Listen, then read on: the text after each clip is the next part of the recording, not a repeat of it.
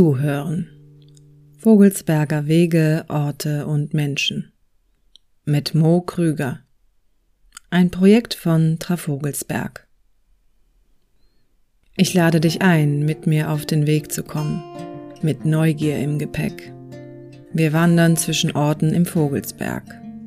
Natur, Gestein, Architektur und Ruinen. Wollen Menschen begegnen, ihren Stimmen lauschen, Wege, Flüsse, Grenzen überschreiten, den Pfaden ihre Geheimnisse entlocken. Folge 4 Märchen, Mystik und der Charme des Vergessenen. Wander- und Zugreise von Alsfeld über Lauterbach nach Wartenberg. Es war einmal eine Wandernde mit Kind unter dem Herzen und Hut auf dem Haupt, die an einem traurig verregneten Herbsttage die zwei größten Städte des Vogelsberges besuchte sich von zwei gebürtig ansässigen Seelen in verzauberte und vergessene Welten entführen ließ und schließlich im Angesicht der beginnenden Dämmerung ihr mystisches Ziel am Rande des Kreises erreichte. Ganz anders als bei meiner ersten Wanderung im Dezember 2022, als ich ohne Handy, ausreichend Proviant und nahezu planlos von Schotten aus in die Kälte aufbrach, habe ich diesmal alles so geplant, dass ich auf jeden Fall in der Komfortzone bleibe. Der siebte Schwangerschaftsmonat ist angebrochen und das allein reicht mir bereits an Herausforderungen. Ich bin zwar fit und gut zu Fuß, aber das soll auch so bleiben. Also werde ich Teilstrecken mit dem Zug zurücklegen und insgesamt weniger dem Zufall überlassen. Nur das Wetter verspricht ein unkomfortabler Faktor zu werden. Der November war bisher fast durchgehend nass. Ich habe es aufgegeben, auf einen trockenen Tag zu warten, auch weil ich mit jedem verstreichenden Tag unbeweglicher und vorsichtiger werde. Es regnet von Anfang an. Bereits auf den paar Metern zwischen Auto und dem Mückerbahnsteig werden mir die Grenzen meines Outfits bewusst. Kordstoff, Filz und Leder saugen sich bereits mit den ersten Tropfen voll. Mein Regenschirm, eigentlich nur für Notfälle gedacht, wird wohl doch eine größere Rolle spielen müssen, als ich gehofft hatte. Ich liebe das Zugfahren, aber diese Zuneigung lässt sich wohl eher auf lang vergangene, idealisierte Kindheitserinnerungen zurückführen. Zum Beispiel die mittlerweile abgeschafften Fahrten mit dem Nachtzug nach Polen, um die Familie zu besuchen und sich im Schlafabteil rhythmisch hin und her schaukeln zu lassen. Eine unvergleichliche Gefühlskombination aus Abenteuer und Geborgenheit.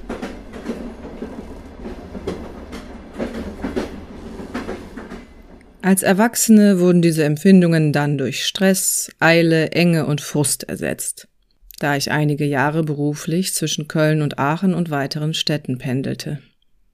Bis heute lassen mich Lautsprecheransagen an Bahnsteigen innerlich verkrampfen auch wenn sie nur ankündigen wollen, dass das Fahrradabteil in einem anderen Teil des Zuges zu finden sein wird.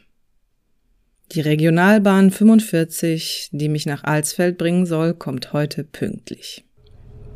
Und der Zug ist zu meiner Erleichterung relativ leer. Ich setze mich auf den ersten freien Platz, den ich sehe, direkt gegenüber der Toilette. Die Atmosphäre im Zug ist ruhig, aber durchweg unromantisch. Ich bin umgeben von jede Menge Plastik, kühler, unpersönlicher Technik und den entsprechenden Geräuschen. Halt.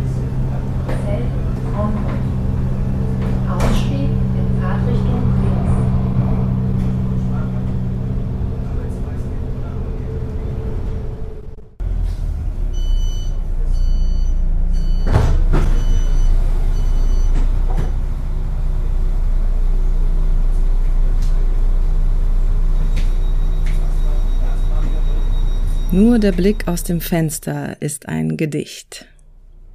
Malerische Landschaften zwischen den Orten präsentieren sich in strahlenden Herbstfarben, die ihre Wirkung auch im grauen Regen entfalten.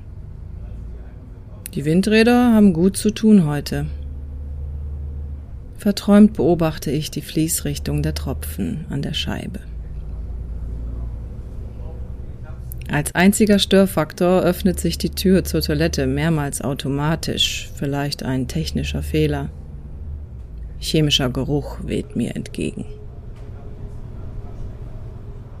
In Alsfeld angekommen, gilt es für mich zunächst mit Überqueren der Alicestraße eine gefühlte Mauer des Berufsverkehrs und Alltagsstresses zu durchbrechen.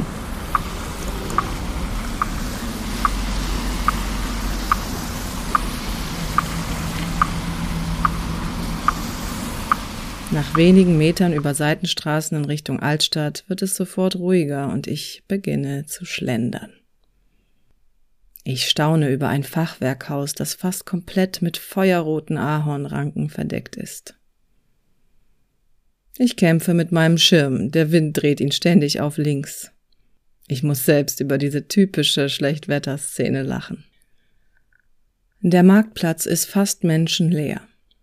Unter dem Gewölbe des Rathauses sortiere ich mich und mein Equipment im Trockenen, um bereit für meine erste Begegnung zu sein. Ich betrete die Buchhandlung lesenswert, nicht ohne vorher auf einem Schild zu lesen, dass diese im ältesten Fachwerkhaus Alsfeld beheimatet ist. Einige Bauteile stammen aus dem 14. und 15. Jahrhundert. Da zu meiner Überraschung ziemlich viel Kundschaft im Laden herumwuselt, stöbere ich zunächst unauffällig in der Heimat- und Märchenecke, direkt links von der Eingangstür. Ich bin froh darüber, dass ich eine Verabredung zum Gespräch habe und mich heute nicht zum Ansprechen fremder Leute überwinden muss. Als es etwas leerer im Laden wird, mache ich auf mich aufmerksam. Die Buchhändlerinnen begrüßen mich mit einer Wärme, die der gemütlichen Gesamtatmosphäre im Inneren entspricht. Wir ziehen uns für das Interview hinter einen Vorhang in die Büroecke zurück. Ich bin Johanna Mildner und ähm, bin Buchhändlerin hier in Alsfeld und habe zusammen hier mit meiner Kollegin Barbara Möser den Buchladen, in dem du gerade ja. sitzt. Ja. Willst du ein bisschen was zu diesem Laden erzählen, was das Besondere an dem ist? Ja, klar, freut mich, dass es dir gefällt. Mhm da bist du ja auch gar nicht so alleine, denn ganz viele, die hier auch von, von auswärts vorbeikommen, die stehen hier immer staunend drin und gucken sich das Fachwerk an, ja. was ja das Besondere ist. Das ist ja eins der wenigen öffentlichen Gebäude hier in der Stadt, die man sich wirklich, ähm, wo man sich wirklich die Innenarchitektur angucken kann, also das quasi das Fachwerk, also wie das Haus aufgebaut ist. Ja. Und ähm, diese Verbindung Holz und äh, Lehmputz und ähm, Bücher, Papier, das ist natürlich eine tolle ähm, ja, Symbiose Symbiose. Mich würde natürlich interessieren, wie es dich in den Vogelsberg und nach Alsfeld verschlagen hat. Vielleicht so ein ganz kurzer Abriss. Wie bist du hier gelandet? Das ist ganz einfach zu erklären. Meine Eltern haben hier, leben hier mhm. und ähm, ich bin hier geboren, sogar in Lauterbach. Nein. Ja. da gehe ich heute noch hin. ja, da kannst du mal kurz winken und einen schönen Gruß von mir sagen. Und bin aber in Alsfeld groß geworden und habe meine Kindheit hier verbracht und äh, hab ja auch, bin ja auch zur Schule gegangen und habe Abitur gemacht und dann bin ich gleich in einem Rutsch weiter ans Theater. Ah. Ähm, und da war ich dann dreieinhalb Jahre fest an einem, an einem Theater in, in Wittenberg in Sachsen-Anhalt und dann war ich 10, 15 Jahre danach auch noch weiter unterwegs mit Theater auf Tournee und in den ganzen großen Städten. Und das hat mir immer viel Spaß gemacht und habe aber trotzdem immer meinen Lebensmittelpunkt hier gehabt. Okay. Und da ich hier im Buchladen auch schon zu meiner Schulzeit gearbeitet habe, ausgeholfen habe, und ich dann irgendwann wieder so ein bisschen gedacht habe, ich will nicht mehr nur noch aus dem Koffer leben, sondern wieder zurückkommen in meine Heimatstadt. Meine Eltern sind immer noch hier. Und äh, da habe ich dann zusammen, als es dann an der Zeit war, ähm, habe ich mit Barbara Möser den Buchladen übernommen, als der Herr Bünecke hier aufgehört hat. Ja. Was, was macht den Vogelsberg oder jetzt Alsfeld speziell für dich lebenswert, außer jetzt, dass du hier deine Wurzeln hast und deine Familie? Die Ruhe tatsächlich, weil also das ist immer so leicht gesagt, ähm, in der Großstadt ist Stress, in der, auf dem Land ist, ist Ruhe, das ist es ja gar nicht allein. Also ich bin auch total gerne in der Stadt. Ich, ich glaube, ich bin so ein ich bin ein Kleinstadtkind und das finde ich gut. Ich habe meinen Garten hier und ich kriege alles, was ich haben will hier und wenn nicht, dann fahre ich eben mal manchmal einen Ausflug. Was für Menschen kommen hier hin zu euch in die Buchhandlung? Was suchen Sie so in der Regel? Was gerade total gerne gelesen wird und die Leute freuen sich darüber, ist unser Regionalkrimi, unser Alsfeld-Krimi von der Traudi Schlitt. Es sind natürlich keine echten lebenden Personen vielleicht zu erahnen, aber nicht wirklich zu erkennen. Aber die ganze Stadt ist da im Buch zu, zu entdecken und man sieht es so ein bisschen, wenn man das Buch liest, wie einen kleinen Alsfeld-Krimi-Heimatfilm vor sich. Und naja, Märchen ja sowieso. Wir haben ja das Märchenhaus hier.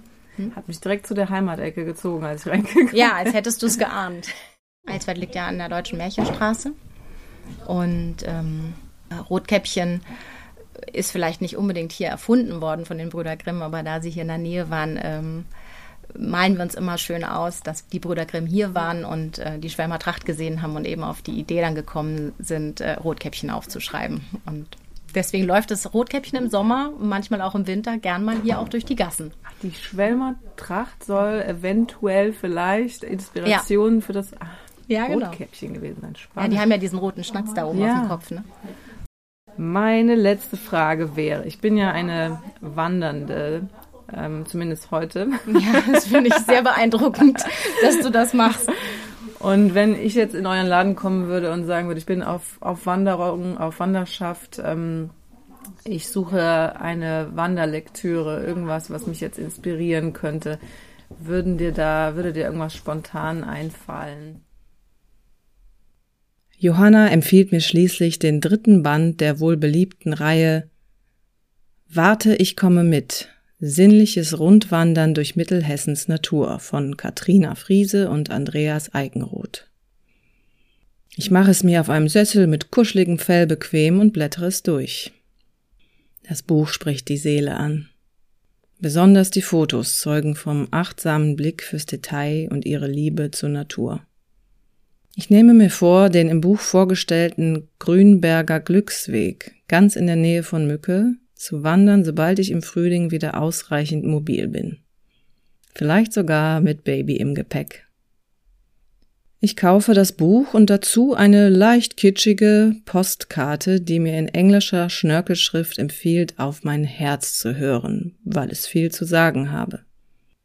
Mein Herz scheint heißen Tee zu wollen, also erkundige ich mich bei Johanna und ihren Kolleginnen nach einem gemütlichen Kaffee und erhalte zwei Optionen. Beim Rausgehen werde ich nicht nur mit einer Regenpause, sondern auch mit dem zauberhaften Glockenspiel der Walpurgiskirche beschenkt.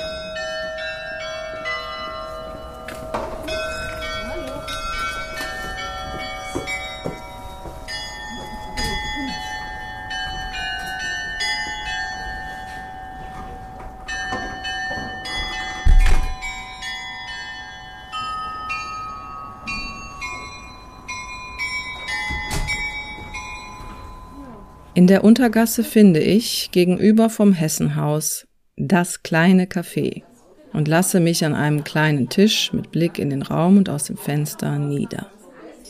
Ich sitze inmitten von frühstückenden Menschen. Die Kellnerin schwätzt mit Stammkundschaft. Ich schnappe auf, wie sie erwähnt, dass Alsfeld Modellstadt für mittelalterlichen Fachwerkbau ist. Cafés sind Orte der Einkehr, bieten Muße für die Seele, wie ich später auf der Homepage des Cafés lesen werde. Ich hätte gerne einen Rotbusch-Tee. Rooibos, genau. Dankeschön. Außerdem Gelegenheiten, um einander zuzuhören. Auch wenn manchmal nur einseitig. Am Tisch hinter mir sitzen zwei Freundinnen. Die eine erleichtert ihre Seele über komplizierte Planungen des 50. Geburtstages. Die andere schenkt ihr ihr Ohr.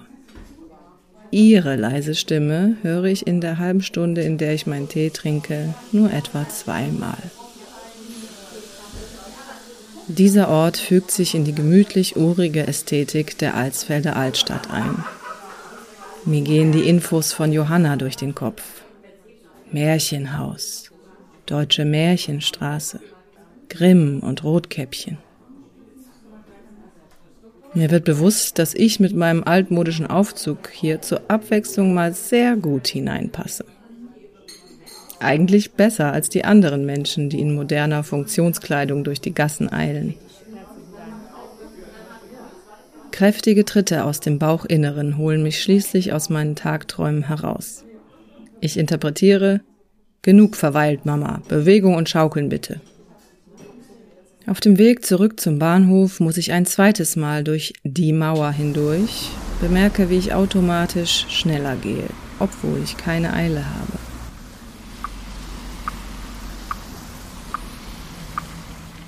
Im Zug nach Lauterbach packe ich eins meiner Butterbrote aus und frage mich noch vor dem ersten Biss, darf ich das überhaupt? Ich kann kein entsprechendes Verbotsschild entdecken. Dennoch bereite ich in Gedanken eine Ich bin schwanger und werde sonst ohnmächtig Erklärung für mögliches Kontrollpersonal vor. Lauterbach Nord. Ausstieg in Fahrtrichtung rechts. In Lauterbach empfängt mich nach Mücke und Alsfeld der dritte recht traurige heruntergekommene, verlassen wirkende Bahnhof. Immerhin wird der Mückerbahnhof dank einer von der Gemeinde und einer Bürgerinitiative erworbenen Landesförderung derzeit teilweise saniert, um für kulturelle Veranstaltungen nutzbar zu werden. Auch hier in der Kreisstadt des Vogelsberges bin ich für ein Interview verabredet und steuere den Treffpunkt an, der am anderen Ende der Stadt liegt. Mein Weg führt entlang der Lauter.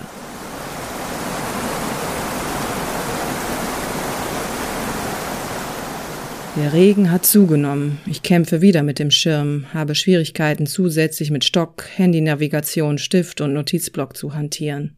Alles ist bereits feucht. Zu allem Überfluss beschließen meine Schwangerschaftskompressionsstrümpfe zu rutschen, so dass ich alle paar Meter umständlich daran zupfen muss. Es wird klar, ich werde mich verspäten. Dennoch nehme ich mir hier und da die Zeit, mich umzuschauen. Bin beeindruckt von der Fülle der schönen, restaurierten alten Fachwerkhäuschen, einige mit Haustüren, die mir nur bis zur Schulter reichen. Nahe des Stadtparks treffe ich Klaus Scheuer, Leiter der Lauterbacher Musikschule und Verantwortlicher im Projekt Trafogelsberg, der sich zum Glück auch ein wenig verspätet hat. Er trägt eine knallrote Seemannsmütze, die in mir wieder die Assoziation mit Rotkäppchen hervorruft. Irgendwie dazu passend trottet an seiner Seite zwar kein Wolf, dafür aber ein Hund.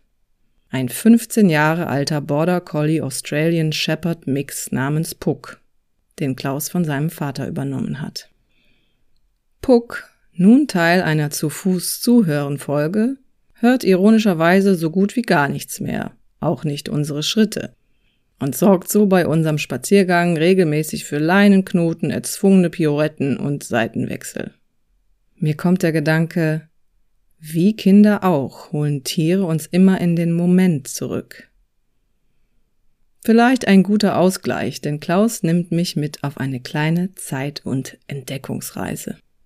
Entlang des ehemaligen Mühlengrabens erfahre ich allerhand über einen fast vergessenen Teil der Geschichte Lauterbachs. Es habe früher insgesamt neun Mühlen in Lauterbach gegeben, davon sechs an dem nun verschwundenen Mühlengraben, dessen Wasser einst genau an der Stelle, wo wir nun stehen, von der Lauter abgezweigt wurde. Die Lauter ist ja, hat ja hier ihren natürlichen Verlauf und der Mühlgraben wurde dann quasi künstlich angelegt, um die Mühlen in Lauterbach und in, also bis vor und nach Lauterbach anzutreiben. Und du, du hast mir gerade schon erzählt, die, der Mühlgraben ist aber weg. Den gibt es jetzt nicht mehr. Den gibt es nicht mehr, der ist nicht mehr sichtbar. Also der ist stellenweise noch als kanalisierter Graben irgendwo da, aber da fließt kein Wasser mehr drin, außer das, was so reinsickert. Also es gibt noch so ein paar Schächte, die äh, da sind, wo der Mühlgraben mal war und er ist noch sichtbar in unserer Mühle.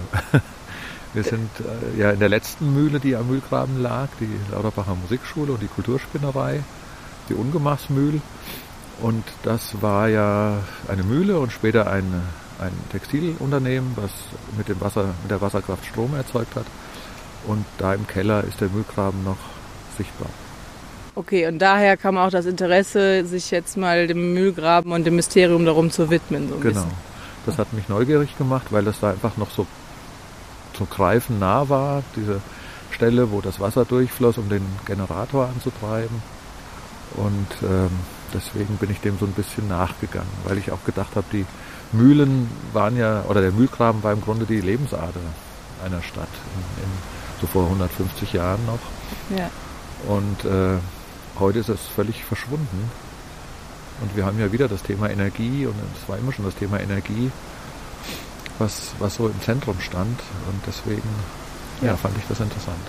Dann werden wir dem heute mal zusammen etwas nachgehen und gucken, was wir noch für Relikte und für Orte, die du kennst, vom Mühlgraben finden werden. Genau. Also die Schlagmühle war die zweite Mühle am Mühlgraben, die obere Schlagmühle, weil es gibt auch noch eine untere Schlagmühle in Lauterbach. Äh, also es war eine Ölmühle, da wurde quasi aus Bucheckern Öl erzeugt und ähm, die wurde relativ spät abgerissen, in den 60er Jahren nämlich erst. Also an die kann ich mich selber auch noch ganz dunkel erinnern als, als kleines Kind. Da, da frage ich mal kurz dazwischen, also du kommst auch ursprünglich ja, aus Lauterbach, bist du hier geboren? Ich bin hier geboren, ja.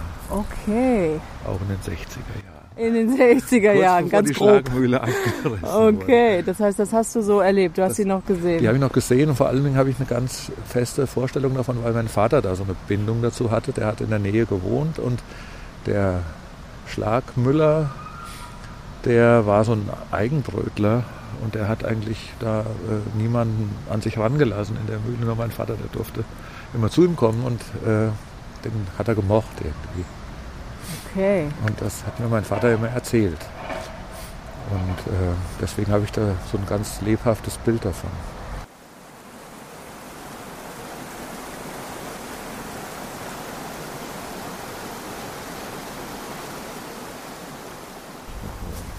Schloss Eichhof ja, heißt das. Das ist jetzt das Krankenhaus. Also das ist der, der kleinste Teil dieses Krankenhauses, was ja jetzt ein modernes, riesengroßes Gebäude ist, ist das, das Schlösschen, sogenannte Schlösschen. Und das war ursprünglich eben so ein Schloss von der Familie Riedesel. Der Name, der begegnet mir ja. immer wieder hier. Genau. Das ist hier Riedeselland, ja. Mhm. ja. Jetzt sehe ich hier nur äh, wunderschöne Herbstbäume in tausend Farben. Genau, wir stehen aber hier auf einer Brücke, wie du vielleicht noch gar nicht bemerkt hast. Oh, ja. Weil kein Wasser mehr da ist. Aber das war eine Brücke über den Mühlgraben. Und die ist noch wirklich an Ort und Stelle. Also die ist original noch. Ist original, dann von, von wann ungefähr müsste das sein? Das ist so Anfang des 20. Jahrhunderts, irgendwie so um 1900 rum. Ja. Also das war so eine Zeit, so um 1900, kurz nach der Jahrhundertwende, wo viel, viel gebaut und modernisiert worden ist in Lauterbach. Das ist natürlich auch ein massives Bauwerk. Das ist nicht einfach nur so ein Holzbrückchen. Ja, die wird, wird vielleicht noch ein bisschen überleben. Genau. Cool. Hoffentlich.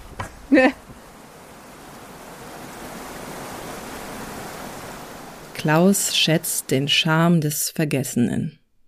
Er findet, dass gerade die unbeachteten Relikte der Vergangenheit besonders authentisch sind, weil sie ihre ganz eigene Geschichte erzählen.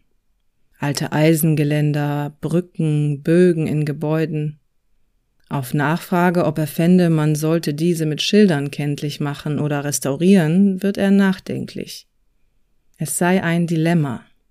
Wie lässt sich etwas erhalten und erinnern, ohne den geheimnisvollen Charme und die eigenwillige Echtheit zu nehmen?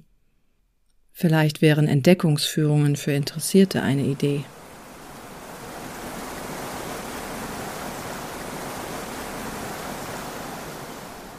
Schließlich kehren wir in der Ungemachsmühle ein, die nun die Lauterbacher Musikschule beheimatet. Letztere befindet sich mitten im Prozess, ein Begegnungsort mit vielseitigen kreativen Veranstaltungen zu werden, sich damit zur sogenannten Kulturspinnerei zu transformieren. Diese Wortschöpfung würdigt sowohl die zukünftige als auch die vergangene Nutzung der Gebäude. Hier wurde früher Wolle verarbeitet. Klaus berichtet von einer Veranstaltung mit Spinnerinnen, bei der eine von ihnen ihm einen selbstgestrickten Pullover aus Wolle, die einst in genau dieser Spinnerei hergestellt wurde, schenkte. Noch heute bekomme er Gänsehaut, wenn er daran denke, und freue sich auf den Winter, wo er das besondere Stück wieder tragen kann. Klaus zeigt mir ein großes, kompliziert wirkendes Gerät und erklärt, dass dies eine Haspel aus den 50er Jahren sei, mit der früher die Wolle auf Spindeln gewickelt wurde. Ich lerne, dass der Ausdruck sich verhaspeln auf eben diese Maschine zurückgeht. Ich finde es faszinierend, wie lange sich bestimmte Worte und Redewendungen aus längst veralteten Gewerken oder auch der Schifffahrt und dem Militär in unserem Sprachgebrauch halten. Mit dem neugierigen Puck im Schlepptau führt Klaus mich durch noch brachliegende Teile des Gebäudes, die nach und nach wieder auf Vordermann gebracht werden sollen. Im Keller, wo gerade eine neue Heizungsanlage installiert wird, zeigt er mir, wo früher das Wasser des Mühlgrabens entlang geflossen ist. Zurück im Veranstaltungsraum nutze ich die trockene und warme Umgebung, um mich mit meinem Proviant zu stärken. Puck scheint offensichtlich zu erwarten, dass ich mein Brot mit ihm teile. Klaus erklärt etwas entschuldigend, dass er sich dagegen entschieden habe, Puck auf die alten Tage noch irgendwie erziehen oder ihm Marotten abgewöhnen zu wollen. Sein Respekt für die Eigenheiten des Alten und Übriggebliebenen zieht sich wirklich durch, denke ich mir. Ich frage Klaus, der auch einige Jahre seines Erwachsenenlebens woanders, unter anderem in meiner Heimatstadt Köln, verbrachte, warum er sich ausgerechnet hier in Lauterbach im Vogelsberg dauerhaft niedergelassen hat. Hier kann ich Zeitreisen, entgegnet er prompt. Jede Ecke lade ihn dazu ein, sich zu erinnern, gerne auch an die eigene Kindheit, die er überwiegend draußen verbracht habe. Verwurzelung ist ihm wichtig. So wie Johanna aus Alsfeld gehört auch Klaus zu jenen gebürtigen VogelsbergerInnen, die zwar zeitweise weg waren, sich aber schließlich bewusst für ihre Heimat entschlossen haben. Sie geben ihren Orten Tiefe, nähren die Wurzeln, erhalten und gestalten Werte. Ich als Wandernde und Zugezogene hingegen finde mich in der Rolle der Wahrnehmenden und Fragenden wieder. Spiegele, mische auf, bringe mich und neue Impulse ein. Bereicherung durch Begegnung. Ich verabschiede mich von Puck und Klaus, um mich zu meinem vorerst letzten Ziel zu begeben. Eine Ruine, circa sechs Kilometer entfernt, ganz nah an der Kreisgrenze, die auch die Grenze des ehemaligen Riedesellandes ist.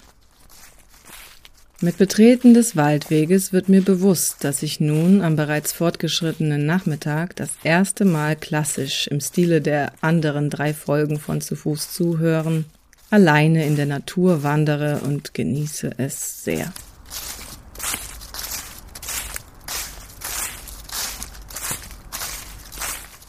Kann mich kaum satt sehen am herbstlichen Farbenspiel der Laubwälder, die auch ohne Sonne wirken und meine Seele berühren. Dieser Anblick bietet sich uns nur so kurz. Ich will ihn aufsaugen und abspeichern. Der Regen wird zwischendurch stärker, so dass ich den ungeliebten Schirm zur Hand nehmen muss, damit der Lederrucksack nicht komplett durchweicht. Beim Durchqueren eines beschaulichen Wohngebiets von Angersbach, das Rauschen der Landstraße ein konstanter Begleiter, kommt mir der Gedanke, dass der Regen in der Natur schön und entspannend klingt, in der Nähe von Infrastruktur und Straße hingegen alle ohnehin stressigen Geräusche noch lauter wirken lässt. Ich bemerke, dass ich mich auf dem sogenannten Wartenberger Panoramaweg befinde. Am Wegesrand stehen Schautafeln zur Erdgeschichte in dieser Region. Ich bin zu nass und müde, um es im Detail zu lesen, registriere nur Bilder von Dinosauriern und denke an meinen Sohn, der kürzlich seine Dino-Geburtstagsparty gefeiert hat. Ich passiere den Bahnhof Angersbach, dessen Gebäude ebenfalls vergessen und verlassen wirkt. Von Klaus weiß ich aber, dass es auch hier Pläne für eine Sanierung und kreative Nutzung gibt. Zu meiner Linken lasse ich den Friedhof liegen, erlaube mir jedoch im Vorbeigehen einen flüchtigen Blick auf ein paar Grabsteine. Eine alte Gewohnheit, insbesondere wenn ich Inspirationen für Babynamen suche. Auf dem Feldweg, der mich zur Ruine führt, fahren Bauern hin und her, um Kühe von der Weide zu holen. Ich muss mehrere Male im Graben warten. Der Weg wird von zahlreichen Obstbäumen flankiert. Ich freue mich, als ich gelbe Bänder an ihren Stämmen entdecke, das Zeichen, das jeder Mann und jeder Frau erlaubt, ihre Früchte zu ernten. Zu oft sehe ich Bäume in der Landschaft, deren Äpfel, Birnen und Quitten am Ast oder auf dem Boden verfaulen. Wie in einem mystisch düsteren Märchen taucht plötzlich mein Ziel, die Burgruine Wartenberg, aus dem dämmerigen Nebel zwischen den Ästen der Bäume auf.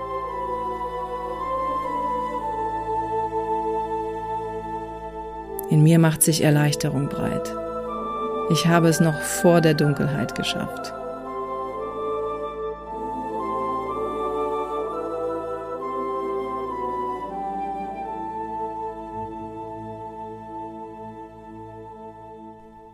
Wie um mich zu einem Endspurt anzutreiben, wird der Regen stärker, kommt nun forsch von der Seite.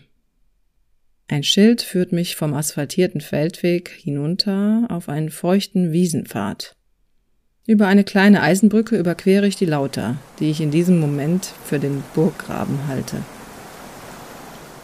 Dann geht es recht steil, aber kurz bergauf über in den Boden gefasste Treppen. Betreten auf eigene Gefahr, lese ich auf gleich zwei Schildern. Ich muss wirklich aufpassen, weil der Weg von vielen nassen Baumwurzeln durchzogen ist. Oben bin ich ganz allein, was mich nicht wundert. Ich spüre, dass dies ein besonderer Ort ist, ohne genau zu wissen warum. Der Ausblick ist trotz der beginnenden Dämmerung und des wolkenverhangenen Himmels beeindruckend. Dieser Ort wurde aufwendig restauriert, das wird klar, auch ohne die Schautafeln zu studieren. Ein leichtes Unbehagen macht sich in mir breit. Da sind Geräusche, die ich nicht zuordnen kann. Ich folge ihnen, sie führen mich zum Turm der Ruine. Ich steige die Treppen hoch, zögere kurz am Eingang zum dunklen Inneren, dem einzig trockenen Plätzchen. Ich entdecke die mysteriöse Geräuschquelle ganz oben, wieder unter freiem nassen Himmel. Ein Metallseil für Fahnen wird vom Wind im Sekundentakt an den Mast gepeitscht.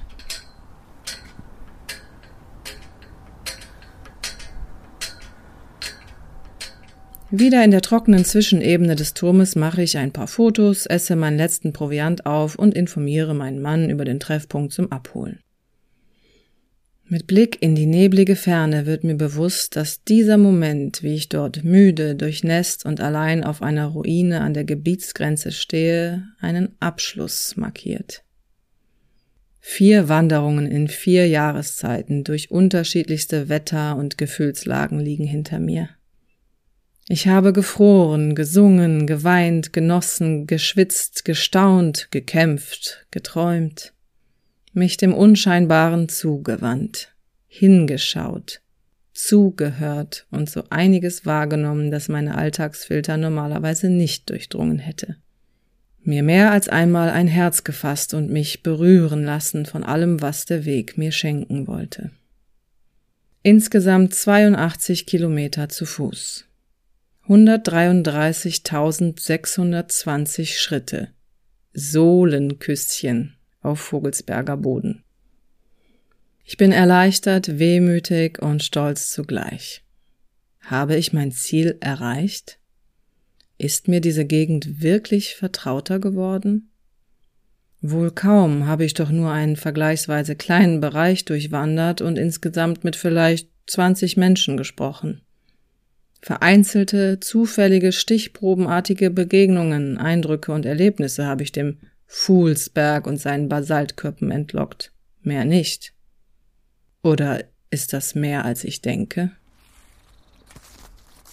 Die meisten Wirkungen unserer Schritte werden wir wohl nie erfassen. Was zählt ist, dass wir sie gegangen sind. Und der Rest ist Vertrauen. Mir wird klar, dass ich von dem unbeleuchteten Ruinenhügel runter sein will, bevor es dunkel wird und mache mich zügig auf, wieder zum Feldweg zu gelangen. Dort schalte ich vorsichtshalber meine kleine Taschenlampe an, damit ich schon von weitem gesehen werde. Wieder einmal bemerke ich meine Erschöpfung erst nach dem Erreichen des Ziels so richtig. Mein Gang gleicht nun dem einer watschelnden Ente oder eben dem einer Schwangeren, die jetzt dringend mal die Füße hochlegen muss. Nicht nur mein Körper sagt mir deutlich, dass nun eine Zeit des Rückzugs ansteht. Ich spüre eine allumfassende Sehnsucht nach Wärme, Komfort und Geborgenheit. Ich bin einverstanden. Zukünftige Abenteuer laufen nicht weg. Die Wege werden auf mich warten und unterdessen viele andere Wandernde an neue Orte führen.